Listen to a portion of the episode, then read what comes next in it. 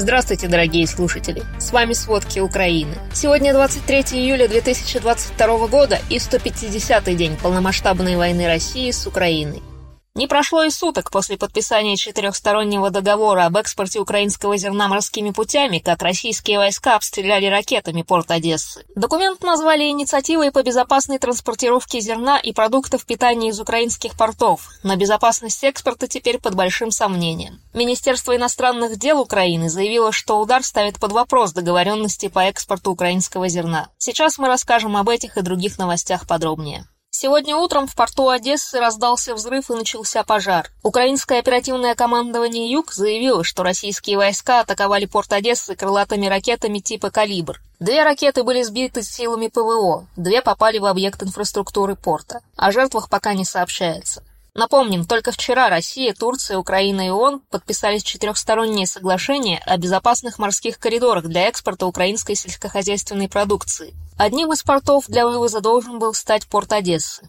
На юге по Николаеву опять ударили шестью ракетами из зенитно-ракетных систем С-300. По словам главы областной военной администрации, другие ракеты попали по окрестностям города. Загорелся пустой склад и трава. Люди, похоже, не пострадали. Зенитно-ракетные системы С-300 и С-400 используются для противовоздушной обороны. Министерство обороны Великобритании отмечало, что при атаках такими ракетами наземных целей они часто могут не попадать, и это может приводить к новым жертвам среди мирных жителей. В Херсонской области идут бои, продолжаются взрывы и обстрелы в Береславском и Каховском районах. Взрывы слышали и в самом Херсоне. А в области вслед за так называемыми ДНР и ЛНР заблокировали Google. По словам заместителя главы пророссийской администрации Кирилла Стримаусова, по его просьбе система Google отключена так же, как YouTube и Viber. Причиной блокировки он назвал использование этих социальных сетей как элементов информационного терроризма со стороны украинских властей и их американских кураторов. Об этом сообщают прокремлевские информационные агентства, такие как РИА Новости.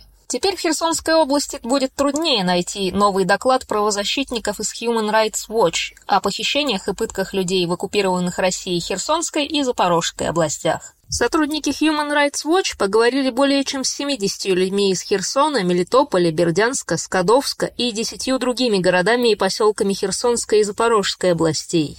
Они описали 42 случая, когда российские военные похищали, удерживали без связи с внешним миром и пытали гражданских лиц. Human Rights Watch также задокументировали пытки военнослужащих теробороны Херсона. Двое из них фактически были убиты.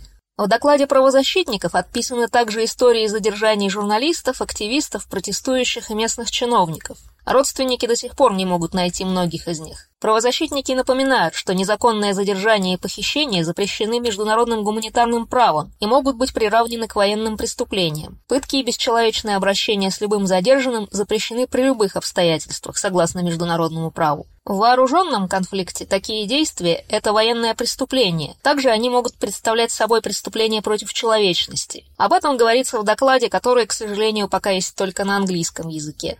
Сегодня утром российские войска атаковали Запорожье и линии разграничения в Запорожской области. По состоянию к утру пострадавших нет, многие ракеты упали в Днепр. Глава Запорожской областной военной администрации Александр Старух считает эти обстрелы ответом на подрыв российской военной техники в подконтрольной России Кирилловке на берегу Азовского моря. Это тоже Запорожская область. По мнению Старуха, российские военные посчитали, что там их не достанут установки «Хаймерс», но ошиблись. В Днепропетровской области российская армия снова обстреляла два района Никопольский и Криворожский. В отдельных районах повреждены электросети и газопровод. Людей не задело. В центральной части Украины, в Кировоградской области, российские войска обстреляли военный аэродром, а также инфраструктуру и здания украинских железных дорог. Глава областной военной администрации Андрей Райкович сообщил о трех погибших и девяти раненых военных. Двое из погибших – гражданские охранники трансформаторной подстанции неподалеку. В Донецкой области продолжаются непрерывные обстрелы. Глава Донецкой областной военной администрации Павел Кириленко сообщил, что вчера вечером жилые кварталы Славянска снова атаковали российские войска. Сейчас известно о минимум трех раненых людях, шести поврежденных пятиэтажках и нескольких частных домов. По предварительной информации, город обстреляли кассетными боеприпасами. Всего за сутки российские войска атаковали артиллерией, минометами, С-300 и градами не менее восьми городов, поселков и сел Донецкой области. Девять мирных жителей было ранено. Ранним утром российские военные обстреляли Краматорский район. Там ударили по железнодорожной инфраструктуре. От утреннего обстрела Торецка повреждены жилые дома и убит местный житель. В Луганской области, судя по докладам представителей администрации, российские войска пытались наступать, но безуспешно. Российская армия постоянно атакует и Харьковскую область. Эксперты Американского института изучения войны считают, что в планах Кремля включить Харьковскую область в состав России. В области за ночь российские войска обстреляли четыре района. Горели в основном частные дома и хозяйственные постройки. В одной из общин пострадало четверо мирных жителей. Один человек погиб. С утра обстреляли и центр Харькова. Один мирный житель получил легкое ранение. Поврежден жилой дом и университет. Северные приграничные украинские регионы, Сумскую и Черниговскую область, опять обстреливали вечером и ночью. Главы администрации пишут об обстрелах из минометов, разных видов артиллерии и реактивных систем залпового огня. В Черниговской области без жертв и разрушений. В Сумской области после обстрела города Шостка в 60 километрах от российской границы есть раненые. Информация все еще уточняется. В оккупированном Мариуполе российские власти временно перекроют въезд и выезд, а также усилят проверки. Об этом передает советник мэра Мариуполя Петр Андрющенко. Ограничения действуют с 16.00 пятницы до 6 утра понедельника. По словам советника мэра, российские оккупационные власти ищут партизан. Он просит жителей Мариуполя почистить телефоны и постараться не выходить из домов, а также призвал помогать друг другу. По его словам, ограничения усилены из-за плохой ночи для российских войск в Бердянске, прибрежном городе Запорожской области.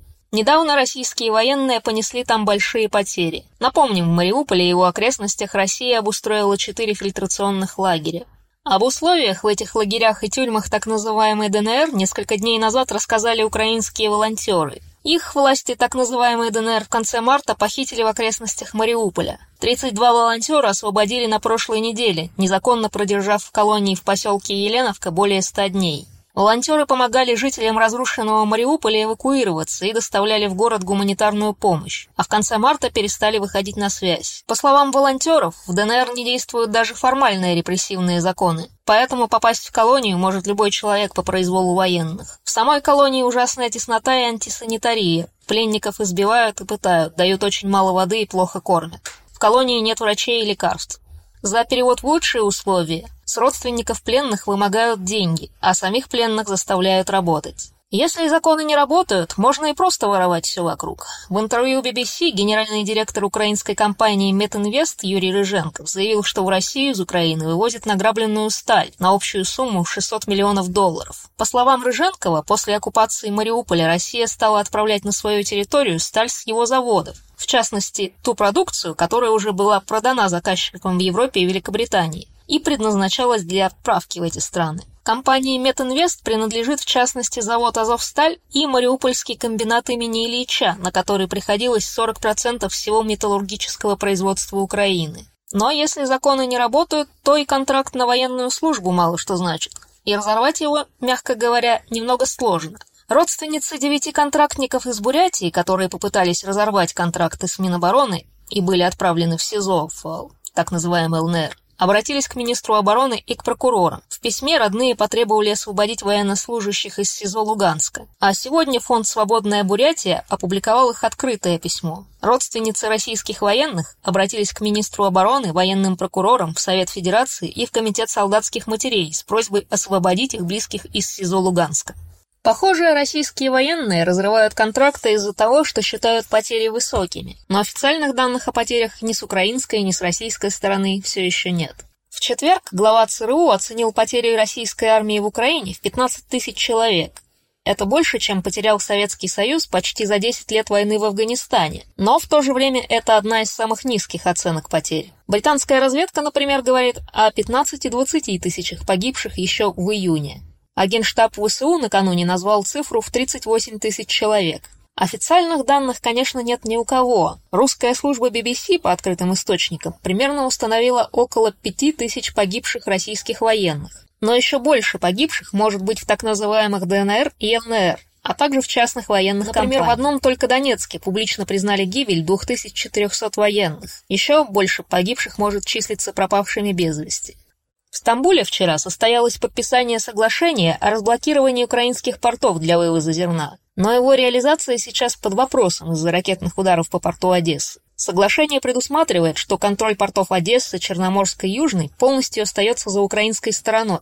Нахождение в этих портах других судов, кроме тех, которые должны были обеспечивать экспорт зерна, другой аграрной продукции и удобрений, не предусматривается. Согласно документу, все торговые суда будут проверять инспекционные турецкие группы в гаванях Турецкого пролива, а вся деятельность в украинских территориальных водах будет под контролем Украины. Договор должен действовать 120 дней с даты подписания и автоматически продлен, если ни одна из сторон не сообщит, что хочет его прекратить. По оценкам Мининфраструктуры Украины, три разблокированных черноморских порта могли бы экспортировать ежемесячно около 3 миллионов тонн агропродукции. Благодаря этому, по предварительным подсчетам, экспортная выручка Украины за месяц могла бы вырасти на 1 миллиард долларов.